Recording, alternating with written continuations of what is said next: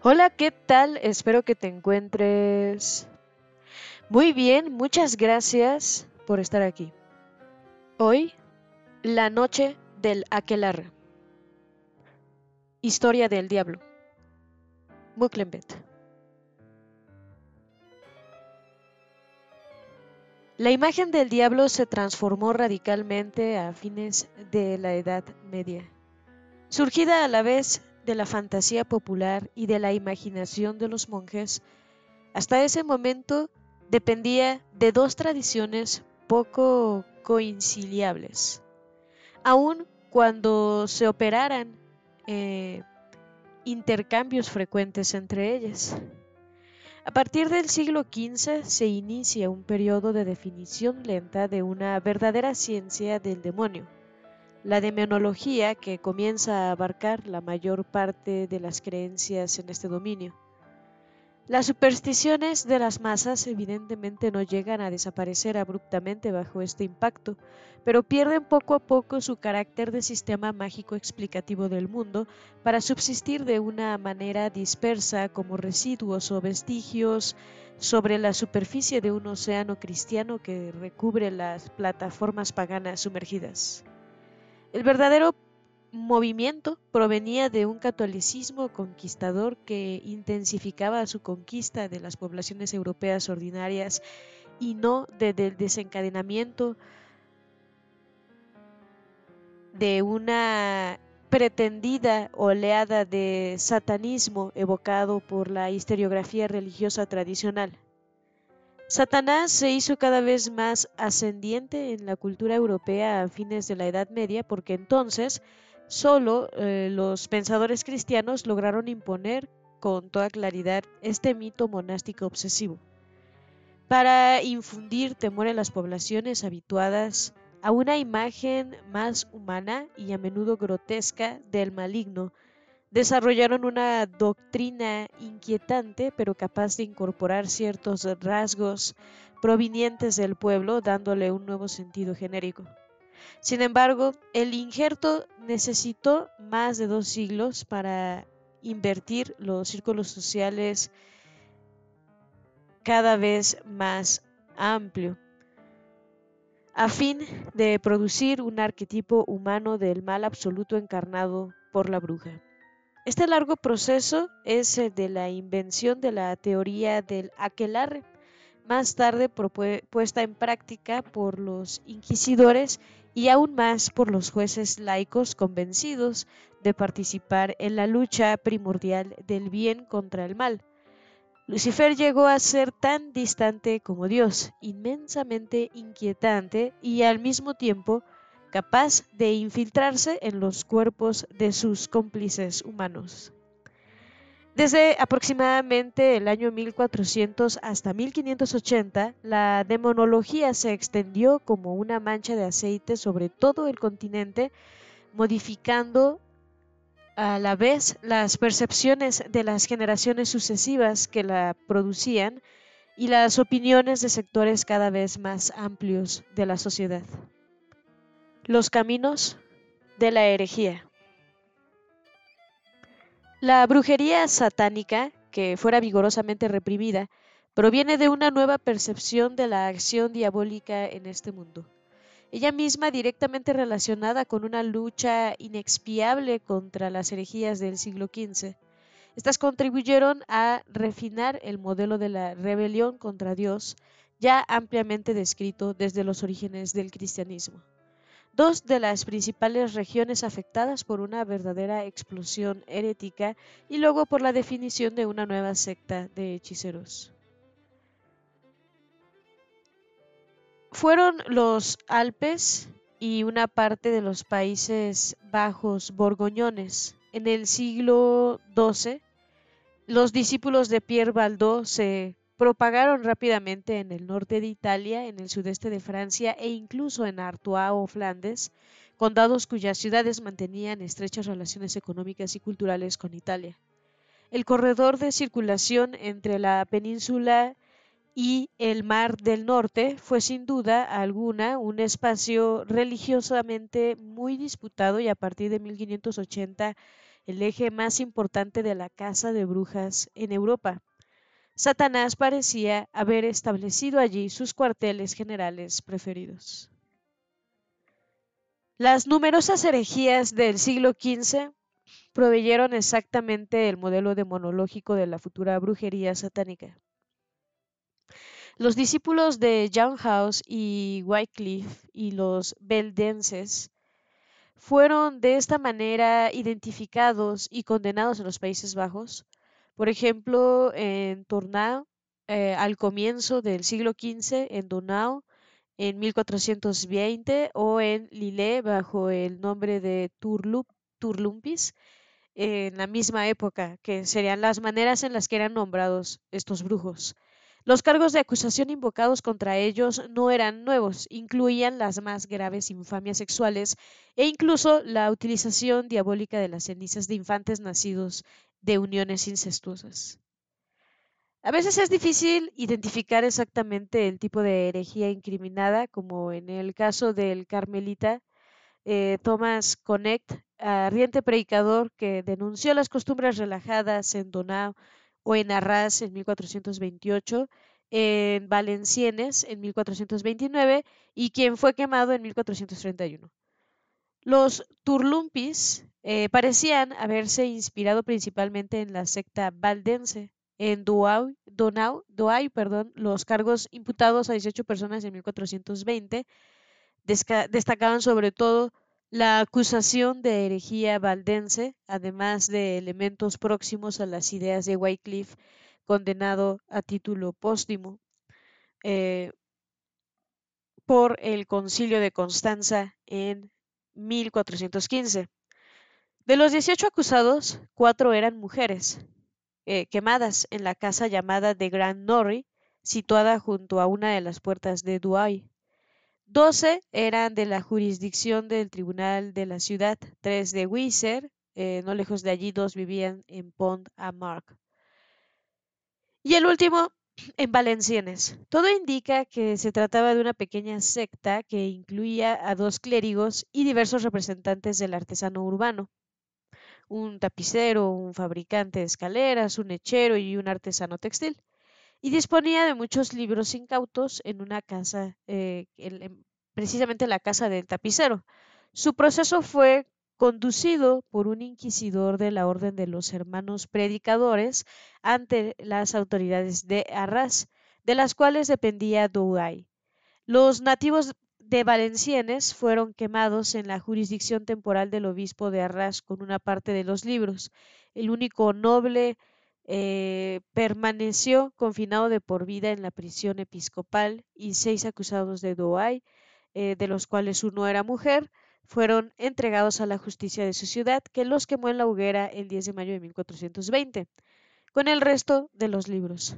De los otros, uno fue condenado a prisión perpetua y otro sufrió una pena de 15 años a pan y agua, las últimas diversas reparaciones en honor de Dios y de la Iglesia, el proceso entablado contra ellos en presencia de Martín Poré, obispo de Arras, ante una multitud enorme, si hemos de creer en el escribano forense, incluía lo siguiente. Por haber hecho una alianza de herejía y leer libros que contienen numerosos errores, se concluye que no creen en la Santísima Trinidad, que el sacramento celebrado no significa nada para ellos, que Nuestra Señora ha tenido varios hijos, que los santos no están en el paraíso, que el monasterio no es más que un burdel, que la confesión no significa nada para un sacerdote, que el agua bendita no es más que un abuso, que han celebrado aquelarres durante los sábados, que la señal de la cruz no es más que una cruz y que ésta no merece ninguna reverencia, que las misas de requiem no son de ningún valor para los difuntos y muchas otras herejías. Durante la ejecución se llevó a cabo un sermón público, desplomándose el estrado bajo los pies de los espectadores, de los cuales trece resultaron heridos, algunos de muerte. La secta así desbaratada utilizaba la palabra aquelarre para designar sus reuniones religiosas de los sábados, según declaró uno de los sacerdotes. Enequin de Langle, que fue degradado de su privilegio de clérigo por el obispo en persona, quien le cortó los cabellos con unas forceps. Eh, secta se reunían en un sitio extramuros, apartado de la ciudad, buscando con esto la protección de la oscuridad, pues el noble había acusado de llevar un libro herético que de noche leía a los miembros reunidos. Todos estos herejes habían sido condenados a usar públicamente una mitra ornada con las representaciones de los diablos. Además, se le impuso a la mayoría de los que quedaron con vida llevar perpetuamente una cruz amarilla sobre la parte delantera y trasera de sus vestimentas. Estos cuatro elementos, el aquelarre, la noche, el alejamiento del resto de los hombres y la relación directa con los demonios componen la trama del futuro discurso demonológico a propósito de la secta de las brujas. Aquí son representativos de una herejía bien concreta y duramente castigada. Aquí son representativos de una herejía bien concreta y duramente castigada. El término aquelarre todavía no tenía su connotación mítica, pero designaba las reuniones nocturnas de los fieles de un culto secreto organizado donde el escudero parecía jugar un rol de ministro, sirviéndose de eso eh, para su libro herético. Los documentos indican igualmente que una de las mujeres conservaba otras obras que leía a veces a sus congéneres y desempeñaba un rol activo, tanto por sus consejos como por su actitud resuelta ante la muerte, pues declaró públicamente no vamos a resistir más que dos horas y a morir como verdaderos mártires. De los valdenses a las brujas. Los inquisidores y los hombres de la Iglesia enfrentados a estas sectas hicieron una reflexión cada vez más inquieta sobre el tema. Además, el gran eh, fin eh, de cisma en 1417 abrió el camino a una necesidad de reorganización interna de la cristiandad. Resueltas por proclamación de la superioridad del concilio sobre el Papa en el concilio de Basilea en 1431 y 1449, las luchas doctrinales concernientes a la reflexión sobre el poder pontificial fueron evidentemente el telón de fondo de un cambio dogmático más sigiloso que trascendió al temor eh, que trascendió el temor a los herejes reales para abordar un arquetipo imaginario obsesivo, la brujería demoníaca. El mito de la aquelarre cobró verdaderamente importancia a partir de los años 1428 y 1430, bajo el doble impacto de una ola de eh, procesos de brujería y del florecimiento de una literatura inspirada en ellos.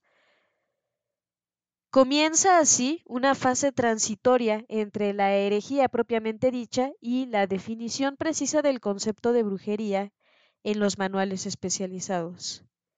El epicentro intelectual y físico del movimiento se situaba en los Alpes en relación directa con las acusaciones a los valdenses y con la germinación intelectual surgida del concilio de Basilea. También se observan prolongaciones hacia las regiones de los Países Bajos infectadas de herejías con el famoso proceso de brujos valdenses de Arras en 1460. La transición del término valdense, que entonces designaba a la herejía en general, a la acusación de brujería, se operó eh, alrededor de 1428 y se precisó durante la década siguiente. El aquelarre, llamado sinagoga en los documentos, también significaba reunión nocturna de brujas. Esta transición se realizó en un contexto cultural y espiritual muy preciso, esencialmente en los dominios del duque de Saboya de Piamonte, Amadeo VIII, que comprendían Saboya, el Delfinado, casi toda Suiza francoparlante actual, el noreste de Italia y los territorios alsacianos o suizos centrados en Basilea. Las epidemias de caza de brujas contra centenares de acusados tuvieron lugar a partir de 1428 en muchas de estas regiones. Un tratado anónimo escrito hacia 1430 Errores Gasarorium abordó las ideas expuestas en los procesos de las partes francoparlantes involucradas.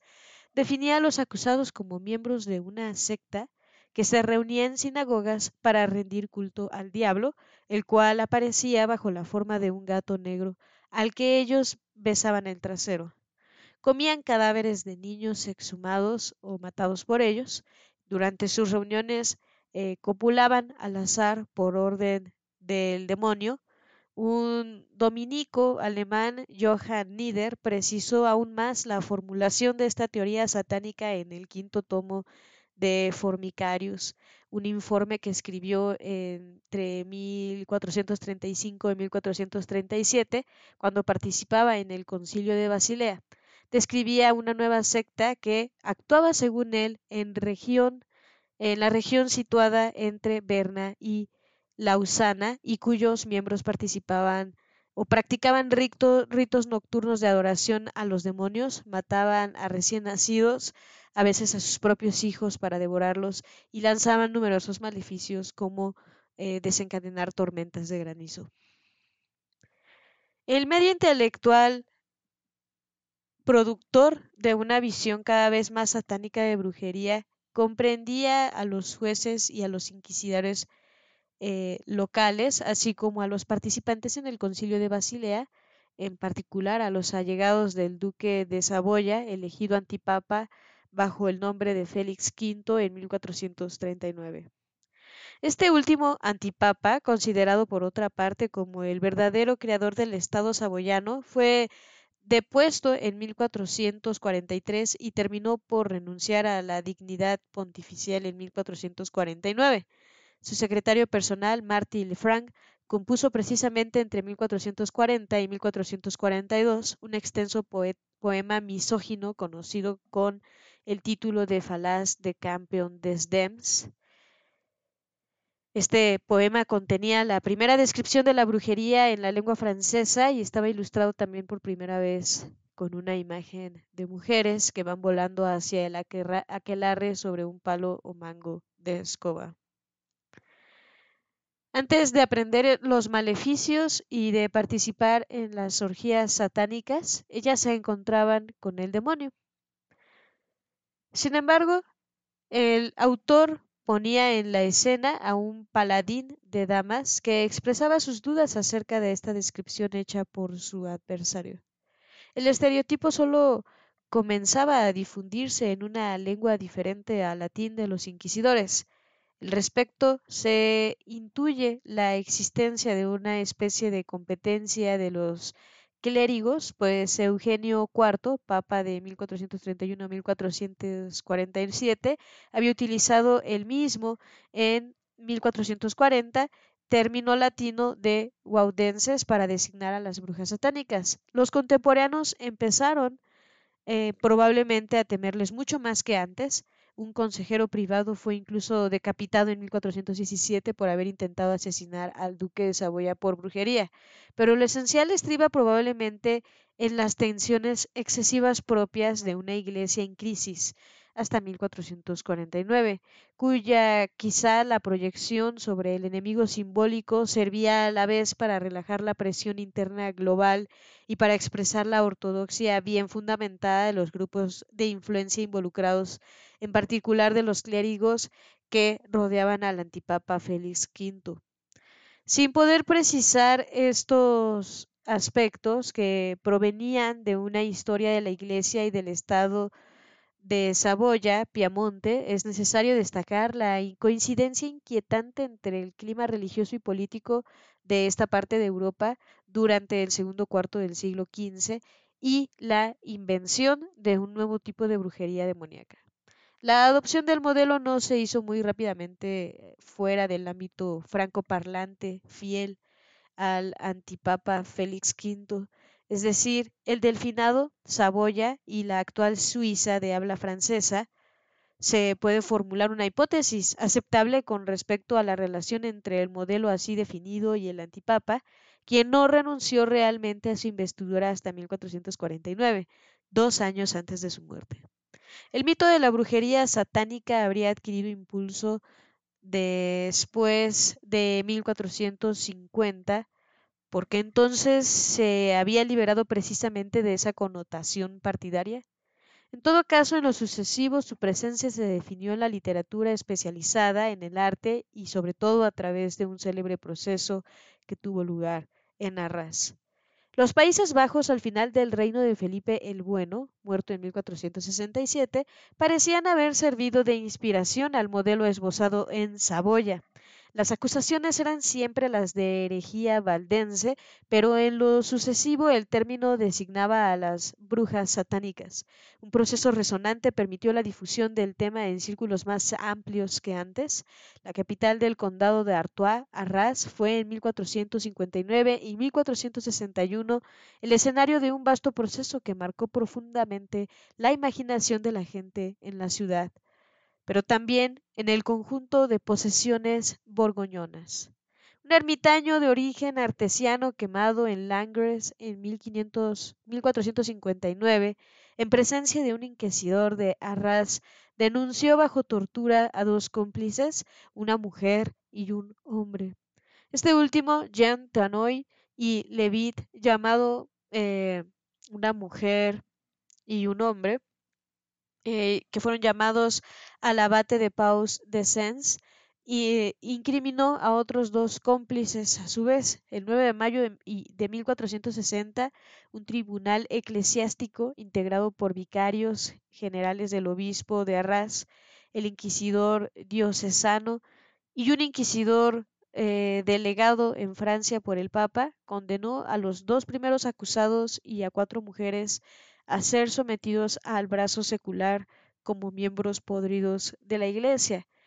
De acuerdo con las informaciones y sus propias confesiones, eh, ellos eran culpables de pertenecer a la maldita y condenable secta valdense. Y en esa secta eh, de haber idolatrado, abjurado de la verdadera fe y cometido el muy maldito pecado de sodomía con los diablos, de haber renegado de nuestro Creador, de haber renunciado totalmente a los sacramentos y preceptos de la Santa Iglesia, prometiendo al diablo no asistir a la Iglesia, no recibir, ocultar la verdad y no confesarse de los pecados mencionados, sino por ficción de haber hecho la señal de la cruz en la tierra y pisar sobre ella, con desprecio, de haber invocado a los demonios y recibido sus respuestas, además de haber hecho pactos, promesas, eh, oblaciones y homenajes a los citados diablos, y de haber hecho por su mandamiento muchas otras cosas viles e ignomiciosas contra el honor y la reverencia de nuestro Creador,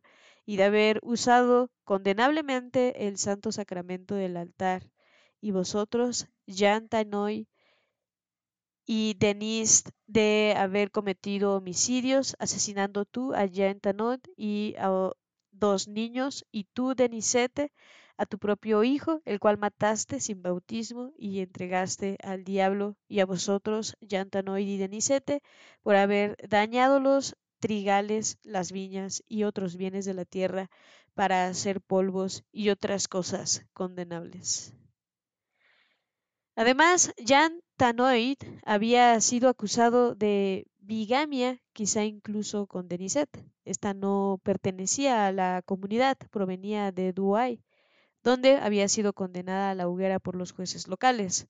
Todo hace pensar que ella era una hereje encubierta, como los condenados a la muerte en la granja Nouri, en la misma ciudad en 1420. Lo mismo ocurriría sin duda con los cómplices de Arras. La novedad consiste en la definición del conjunto establecido por los inquisidores del tribunal. Las características reales y míticas se confunden en lo sucesivo para componer una imagen unificada centrada en el pacto con Satanás, las relaciones contra natura con los demonios, los asesinatos de los niños y los maleficios, en la que el arre no está claramente definido, pero los ancestros con los diablos lo evocan directamente. Después de la ejecución de Jean Tanoy y de las otras cuatro mujeres, continuaron las investigaciones sobre la fidelidad de sus confesiones. Los habitantes experimentaron entonces un verdadero frenesí. el arresto a fines de junio de tres ricos personajes, uno de los cuales era caballero Payen de Beaufort, lleno de los espíritus de estupor. Otros dos magistrados se le unieron en julio, uno de ellos Antoine Saquespy, pertenecía a una de las familias más notables y poderosas. Los burgueses más acomodados se aprestaron a huir de la ciudad. La represión afectó igualmente a los estratos sociales menos favorecidos, por ejemplo, a cuatro prostitutas. En total, 32 personas fueron, personas fueron sometidas al interrogatorio de los inquisidores. Las fuentes no mencionan la identidad exacta de seis de ellas, junto con 17 hombres y nueve mujeres, y se contradicen un poco en lo que concierne a las condenas a muerte que parecen haber involucrado a la mayoría del contingente. En todo caso, 18 de los acusados ya habían fallecido en el momento de la rehabilitación decidida por el Parlamento de París. El proceso causó gran conmoción. Perpetuo, el duque de Borgoña, ordenó en 1460 la transferencia de las actas del proceso de Bruselas. El caballero de Belfort había sido acusado de participar en cabalgatas en los aires y en orgías. Otros eran sospechosos de haber hecho pactos de sangre con el diablo, como Jean-Jacques, uno de los magistrados arrestados. Por otra parte, la opinión pública de Arras no era unánime y algunos murmuraban contra los excesos de las autoridades eclesiásticas. En respuesta a la sentencia que el tribunal laico impuso a su padre, eh, el hijo del señor de Beaufort apeló al Parlamento de París, que envió a un ujier para investigar el caso en enero de 1461. Los vicarios de Arras fueron convocados a París al mes siguiente. Uno de los más encarnizados entre los perseguidores, Jacques de Bois, eh, prior de Notre Dame de Arras, tuvo un ataque de locura en el camino de París a Corbie, eh, lo que algunos atribuyeron a un maleficio lanzado por los valdenses, mientras otros dijeron, por el contrario, que se trataba de un castigo divino.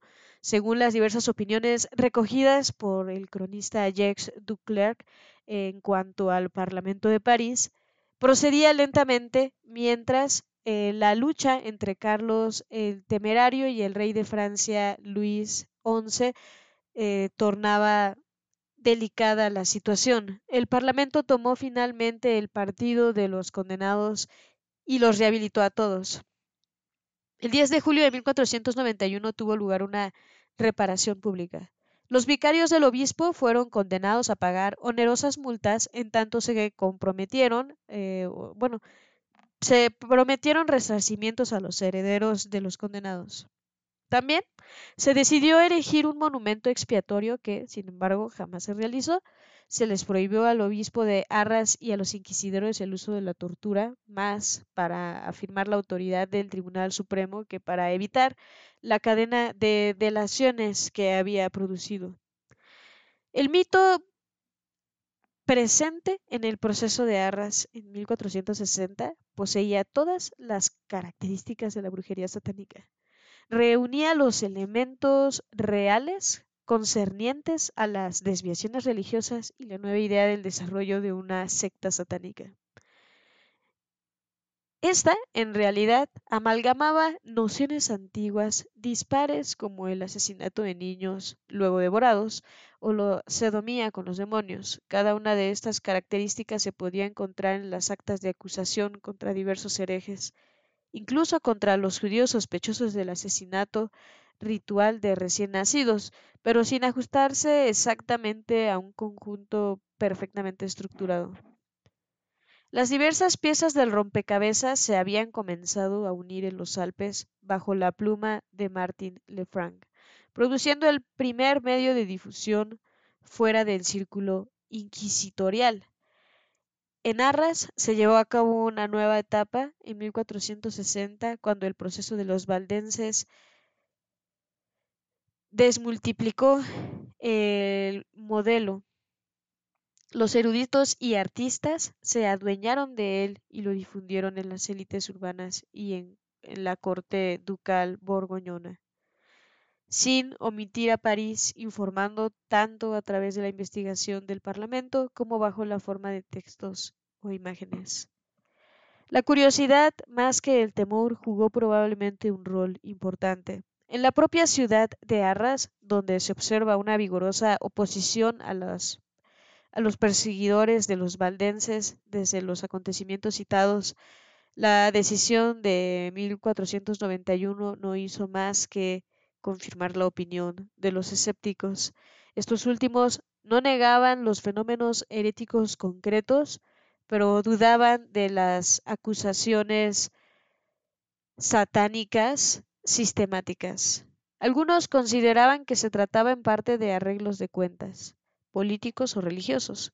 Por otra parte, el drama no dio lugar a ninguna fobia colectiva, pues las acusaciones de brujería eran raras en Artois y en la vecina Flandes durante la segunda mitad del siglo XV. La nueva imagen de la brujería quedaba aparentemente limitada a la esfera de la imaginación de los notables, sin influir fundamentalmente en las creencias populares. Johannes Tinctor, un autor eclesiástico flamenco, muerto en 1469, escribió un Tractus contra secta Valdesium, directamente inspirado por el proceso de Arras, la obra fue traducida al francés y se conocen tres ejemplares conservados respectivamente en Oxford, en Bruselas y en París.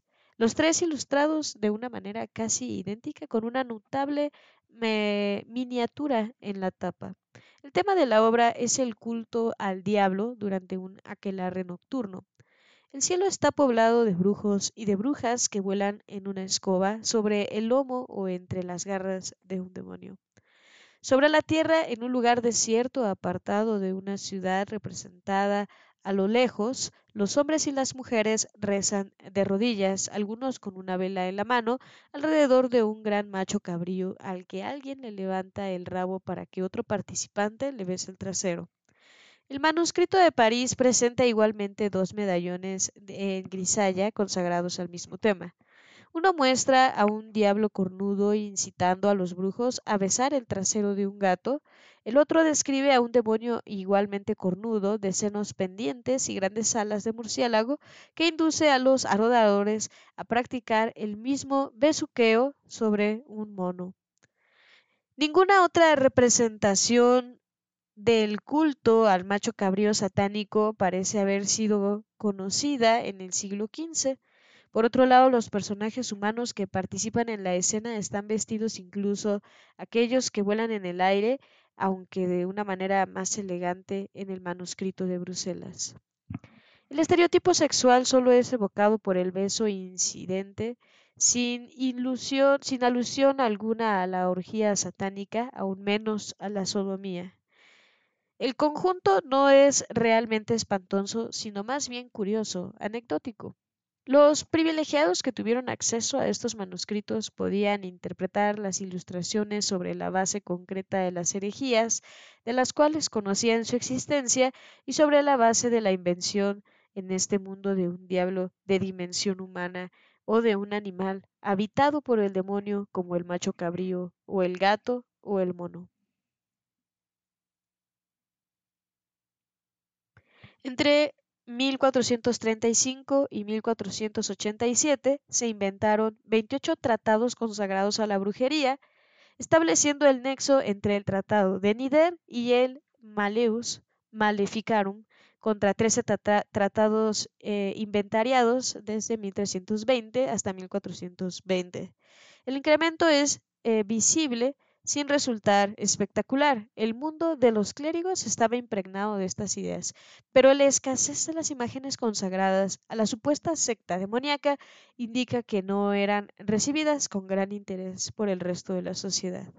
Si bien el latín unificaba la visión religiosa de los hombres de la Iglesia, erigía una barrera contra aquello que ciertos autores llamaban con mucha exageración la oleada del satanismo.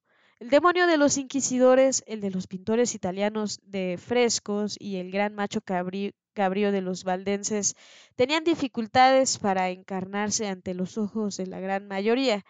Las últimas décadas de la Edad Media vieron perfilarse la síntesis sin desencadenar una verdadera ola maléfica. Un martillo para aplastar a las brujas. En la década de 1480 comenzó una etapa importante sin ser decisiva. La cantidad de procesos de brujería conoció un primer auge sin llegar a las persecuciones de la época moderna, y la doctrina demonológica obtuvo el respaldo explícito de la autoridad pontifical. Inocencio VIII emitió en 1484 la bula Somis Desinterentes Affectivus, mediante la cual exhortaba a los prelados alemanes a redoblar la caza de brujas que habían llegado a ser muy numerosas en esa región. Los dominicanos Institutoris y Sprenger condujeron eh, una investigación con ese propósito y luego redactaron el primer gran trabajo de la caza de brujas, el Mauleos Maleficarum, publicado en 1487. Invocando la bula papal, los autores examinaron 78 preguntas para aclarar el origen y desarrollo de aquello que llamaban la herejía de las brujas, a fin de ofrecer una tercera parte, el último remedio como exterminio de esta herejía. Si bien mencionaban el pacto con Satanás, la marca diabólica y las actividades nefastas de las brujas, ignoraban el aquelarre. Sin embargo, el acento puesto de manera obsesiva sobre la responsabilidad de las mujeres en el fenómeno representaba una desviación realmente decisiva, pues aun cuando Nieder y Lefranc le habían ya hablado de eso, los procesos judiciales involucraban frecuentemente hombres mayoritarios durante el proceso de los valdenses de Arras y numerosos en las miniaturas que ilustraban los manuscritos de Tintor. Un hecho más importante aún, la discusión de esta obsesión a través de la imprenta le dio una dimensión imposible de esperar en la época de los manuscritos. De acuerdo con un inventario de los grandes catálogos de las habilidades, la obra Conoció al menos 15 ediciones hasta 1520, casi todas en las ciudades renanas o en Nuremberg, salvo dos en París en 1497 y 1517, y una en Lyon en 1519. Si se admite un tiraje promedio de 1000 a 1500 ejemplares por edición, eso significa que ha podido circular más de 20.000 ejemplares del libro antes de la Reforma, algunos millares de Francia y el resto en el Sacro Imperio. El tratado pasado eh, pasó de moda eh, abruptamente entre 1520 y 1574. Luego reconoció un segundo auge con 19 nuevas ediciones conocidas de las, cuatro, de las cuales tres se hicieron en Venecia. La primera generación de lectores pertenecía esencialmente al territorio germano, sobre todo a lo largo del Rin. Además, los dos autores habían centrado su universo demoníaco sobre el eje del Rin. Sprenger había nacido cerca de Basilea y estudiado en Colonia, siendo entonces inquisidor para la diócesis de Maguncia, Traveris, Colonia, Salzburgo y Bremen. Institutoris, eh, que había nacido en Celestat, al norte de Colmar, fue prior del convento dominicano de Celestat y resultó un inquisidor temible cuyo campo de acción se extendía a todo el imperio del oeste del Elba. Desarrolló sus actividades prioritariamente a lo largo del Rin con una prolongación hacia Berna y Lausana por un lado y Austria y el norte de Italia por otro. En 1485, solo una intervención episcopal permitió liberar a 50 brujas encarceladas en Innsbruck por orden de institutoris. Todo indica que existían relaciones directas con el modelo demonológico nacido en el mundo alpino, perteneciendo a Arras y difundido en el vasto corredor de la circulación que conduce de Italia al Mar del, Norte. En 1458, Institoris parece haber asistido personalmente en Salzburgo a la ejecución del obispo valdense Friedrich Reiser en la hoguera, dos años antes del proceso de Arras. Se puso se opuso violentamente a las iniciativas de otro dominicano arzobispo de Cranea en Bosnia, expulsado por los turcos que abogaba por un concilio que retomará los trabajos del concilio de Basilea. Afirmaba detestar a ese oso voraz que hay que lapidar, pues ha tocado la montaña de santidad el sumo pontífice. Las luchas entre los partidarios de la primicia del concilio y los defensores de la superioridad pontífica constituían ya el telón de fondo sobre el cual se había operado la transformación de la acusación de herejía valdense en el mito del aquelarre demoníaco. El estado de espíritu de los dominicanos redactores de Mauleos Maleficarum merecía un estudio mucho más profundo. En todo caso, no era pura coincidencia verlos entonar el cántico de la represión contra las brujas en la región de Europa más marcada por las herejías, especialmente por las diversas desviaciones que incluía entonces el término valdense. La misma zona de turbulencia era también el campo de las ambiciones rivales, tanto por parte del Papa como de los poderes civiles. El imperio, el ducado de Saboya, la confederación suiza, el ducado de Borgoña, Satanás, parecía desenfrenado, pero en realidad eran los hombres quienes intentaban imponer su ley o su tipo de fe en este corredor encarnizadamente disputado, donde había nacido la imprenta y se acentuaban los antagonismos intelectuales anticipándose a Lutero. Esa también era la ruta de novedades artísticas y culturales. Allí se exacerbaba la confrontación entre las formas expresivas y los tipos de pensamiento entre lo antiguo y lo nuevo. Desnudeces satánicas. La imprenta, que algunos pensadores consideraban entonces un arte diabólico, sembró nuevas imágenes de Satanás en millares de espíritus. Sin embargo, no fue el único vector de difusión del concepto, ni siquiera el principal, pues las artes jugaron un rol más importante, sobre todo en el mundo germánico del fin de la Edad Media. La imagen resumía la sustancia de los tratados voluminosos, también era lo que estaba en juego en un combate crucial para la evolución del sentimiento religioso en general y de la teoría demonológica en particular. Lo esencial se juzgó menos en torno del tema del aquelarre que en relación eh, con la desnudez de los cuerpos como una expresión del pecado original. Pero la lección italiana no se orientaba en este sentido. Los humanistas y artistas del Quattrocento habían eh, reencontrado la belleza física de los cánones antiguos y la despojaban del sentido de culpabilidad, refiriéndose a ella como Botticelli el eh, neoplatinismo que permitía creer que un cuerpo desnudo magnífico hacía simplemente visible la belleza interior, la del alma. Los desnudos triunfantes de Durero o los más sutiles y más perversos de Lucas Caraná el Viejo tradujeron desde comienzos del siglo una visión nueva del cuerpo en un universo cultural germánico muy contrastante. Desde las formas antiguas conservaban todo su espacio.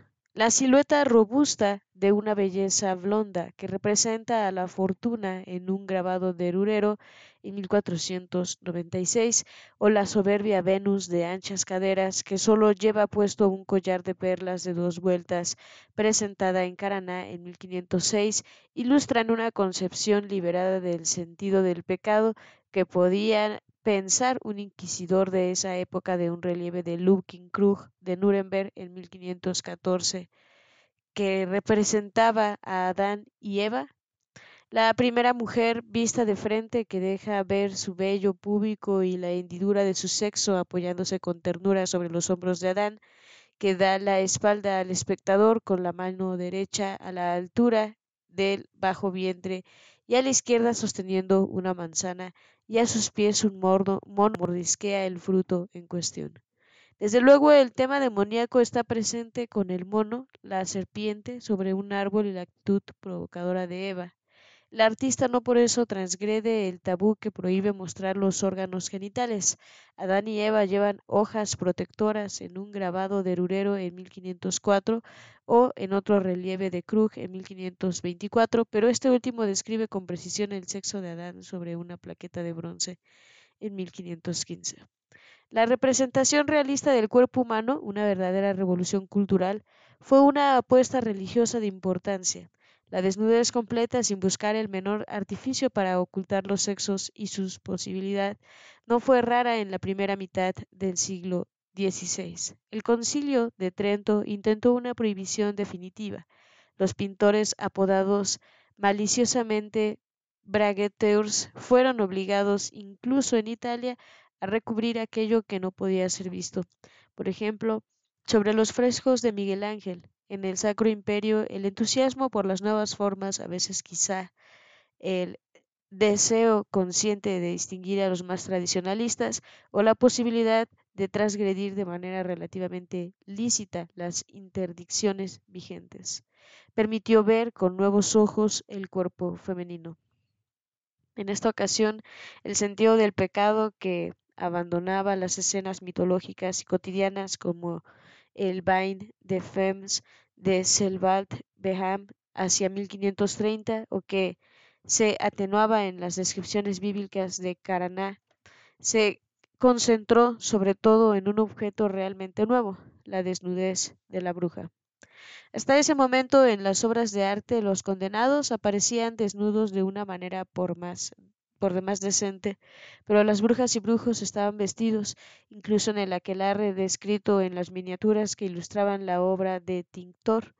El sexo solamente se evocaba de manera metafórica, por medio de un rostro anal o ventral aplicado más a menudo al demonio y a veces a las mujeres. Esta máscara sobre el sexo del diablo acusaba el pecado en particular el pecado sexual. De este modo se puede comprender el culto al demonio que consistía en besarle el trasero como una alusión a la sexualidad diabólica, ella misma un símbolo del pecado original de Adán y Eva. La moral cristiana traducía de esta manera el problema de las tentaciones de la carne. En el siglo XIV aparecieron las mujeres vicios en las cuales cada parte del cuerpo eh, evocaba un pecado. Una cabeza o una boca sobre el vientre hacían alusión a la sexualidad femenina voraz. Por ejemplo, sobre un manuscrito probablemente bohemio de 1350 y 1360 aparece una cabeza de lobo con unas grandes fauces abiertas en donde sale una enorme lengua falo que hace pensar en la boca glotona de los vicios que designaba el sexo para la santa Hildegarde de Bingen en el siglo XII. Un grabado que ilustra la traducción alemana del libro de Geoffroy de la Toa Londri, aparecido en Basilea en 1493, presentaba a la coqueta con el demonio de la vanidad, este último dotado de un cuerpo humano y una cabeza de animal, muestra su ano reflejado en un espejo. La imagen toma el lugar del rostro de la dama que está peinándose frente al espejo. No es difícil deducir de este juego sobre los rostros que el de la mujer es el eh, que tiene la cara más horrible, un rostro anal del demonio. En otras palabras, que su belleza engañosa oculta una boca infernal a causa de su eh, lubricidad original. El entrecruzamiento de estos temas adquiere un nuevo vigor en el Sacro Imperio entre 1490 y los años de 1520 a 1530, mientras florecían las obras cargadas de erotismo como El Juicio de París, pintado por Crana en 1508, o aún más por Thomas Henry en 1529, o bien el muy sugestivo Jardín de Amor de Lung Henry hacia 1521, la traducción de la danza de los muertos también cobraba un nuevo impulso bajo formas modernizadas. El cuerpo magnífico de una mujer joven era en este caso la ocasión para meditar sobre la vanidad de las cosas, en contraste con el de una anciana, presentada incluso de manera más espectacular bajo el abrazo de un horrible esqueleto cadáver. Hacia 1520 un relieve de Hans Schwarz muestra en un medallón el busto desnudo de una mujer hermosa que se aparta con desesperación sin poder evitar el contacto amenazante de un esqueleto cubierto de jirones de carne. Una pintura de Hans Baldung Grien en 1517 presenta a una joven desnuda de pie cuyo ligero velo no oculta la pilosidad pública. Ella une sus manos con dolor, asegura de no poder escapar a la muerte representada por un gran esqueleto que la abraza desde atrás una figura oscura sobre un fondo negro que destaca la blancura de su carne y la redondez de sus formas. El mismo artista era capaz de abordar la variante erótica o la vanidad angustiosa según su inspiración y probablemente en función de los encargos pasados, ya que los coleccionistas privados no tenían evidentemente las mismas necesidades que los responsables de la decoración de las iglesias. La interpretación no es por eso más compleja, pues las vanidades transmiten a veces un gran pesimismo y otras veces una invitación a gozar intensamente de la vida. Sin embargo, también se descubre una mutación temática en relación con las danzas macabras tradicionales, siempre representadas incluso por Hans Holbein en 1528. Schwartz o Green no muestran la nivelación de las condiciones sociales por la muerte, definen más bien una relación íntima entre esta y la mujer. Aun cuando la hipótesis parezca un poco osada, creo que el arte alemán traduce entonces una reflexión creciente sobre el lugar del segundo sexo en el universo, sobre todo en sus relaciones con lo sobrenatural. En la Biblia, la muerte está relacionada con el pecado, con el demonio y con Eva, que la ha hecho entrar en el mundo al inducir a Adán a cometer el pecado original. Esta idea antigua había sido revivificada en el Malleus Maleficarum en el eh, mismo ámbito cultural. Desde luego, el acento puesto sobre la responsabilidad femenina en materia de brujería definió la síntesis del culto mariano pero la explicación no se debería limitar a eso. La difusión de temas artísticos centrados en el cuerpo femenino en toda su plenitud planteaba un grave problema al mezclar los mensajes tradicionales a propósito de la desnudez pecaminosa. Si bien se esperaba una reacción dogmática durante eh, contra esta manera impía de presentar al ser humano, los códigos antiguos exaltaban el carácter diabólico de la mujer desnuda. No se podía prohibir el hecho de mostrar el sexo de Venus, los encantos de Diana o los atractivos de una mujer en el baño. Sin embargo, era posible recordar con fuerza hasta qué punto la apariencia era engañosa, incluso peligrosa. La bruja desnuda hizo su aparición, a veces evocada por el gusto erótico del artista y mucho más a menudo asociada a un conjunto de símbolos negativos destinados a producir pavor.